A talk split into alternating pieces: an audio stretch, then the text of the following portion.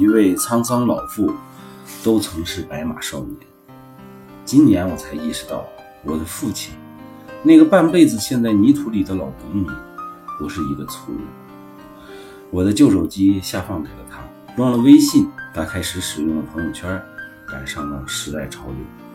盛夏时节，他在朋友圈放了一张图，蓝天白云下，荷花盛开，是他亲手种的。照片上配文说：“接天莲叶无穷碧，映日荷花别样红。”照片拍得很赞，构图鲜明，色彩也很明亮。难得的是那句诗：“因为爸爸种藕不是为了观赏，而是为了把淤泥里沉睡的藕挖出来换钱，维持生计。”从小我就知道，莲藕是我们家的重要经济作物，加上水源充足，适宜水生植物生长。爸爸正好是一把挖藕的好手，因此我们家的荷塘总是年复一年的旺盛生长着。在我还是个小孩子的时候，爸爸还经常下田采了荷花给我玩。而现在，他用一句来诗来形容：“采莲南塘秋，莲花过人头。”我翻看着爸爸的朋友圈，才发现类似的诗句零零散散。点缀在他脸朝黄土背朝天的农民生涯，辛劳便带了一丝云淡风轻，有了田园耕读的浪漫和唯美。你能不能理解我内心的震动呢？我从来都不知道我的爸爸能将诗词信手拈来，因为在我的记忆里，他总是沉默寡言，忙着干活，忙着挣钱，忙着养家糊口。忙着扮演好丈夫和父亲的角色，可我忘了，他并非生下来就是一个父亲，他肯定也有过灿烂的少年时代，憧憬过诗和远方，如同今日的你我。后来的一次饭局上，聊到父母奇葩的朋友圈，我提起了我家的那股清流，有位不太熟的朋友也借着话题说了他父亲的故事。家里的老房子拆迁，清理旧物时，朋友从阁楼上发现了一大叠发黄的画稿。好奇的他把所有的画稿都搬了出来，一张张翻看，才发现那钢笔画的素描有山水和人物，挺像那么回事儿。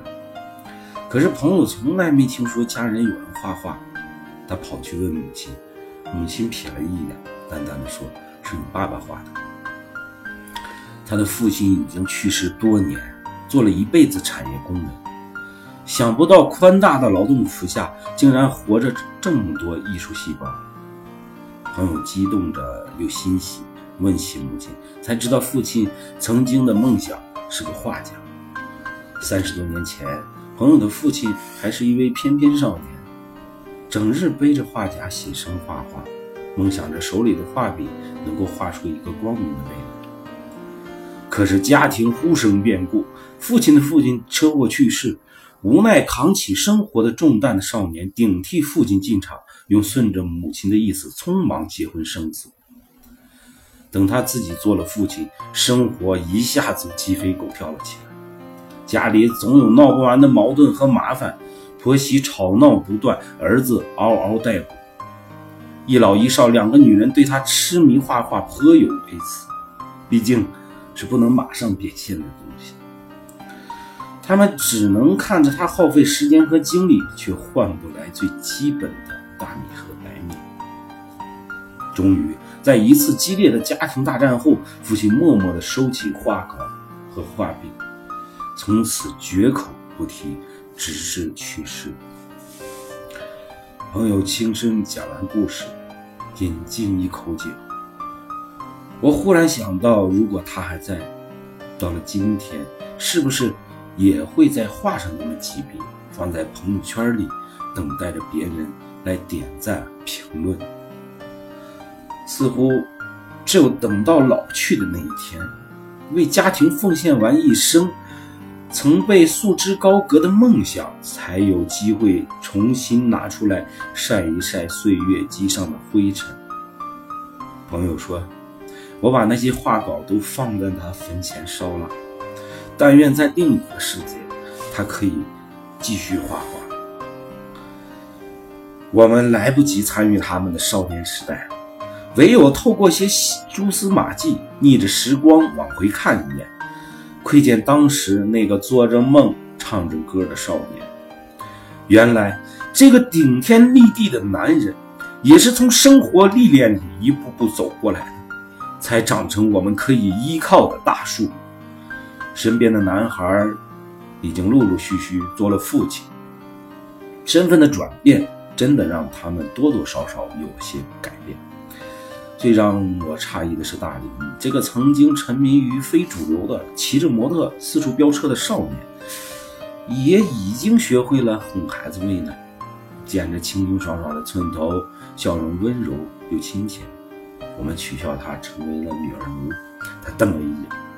为了女儿，我可以把命都豁出去。这句话说的振聋发聩。我忽然又想起了爸爸朋友圈里面那些诗，记忆模模糊糊的飘回遥远的许多年前。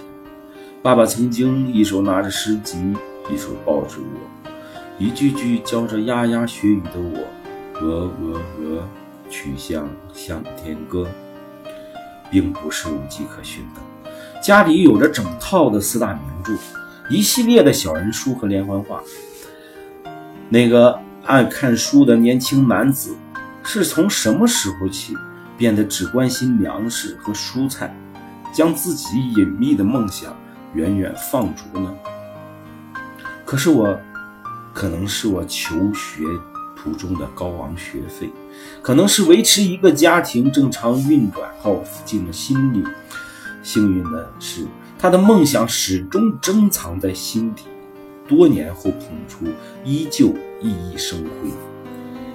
那个骑马倚斜桥的翩翩少年，是什么让你变成了沧桑大叔呢？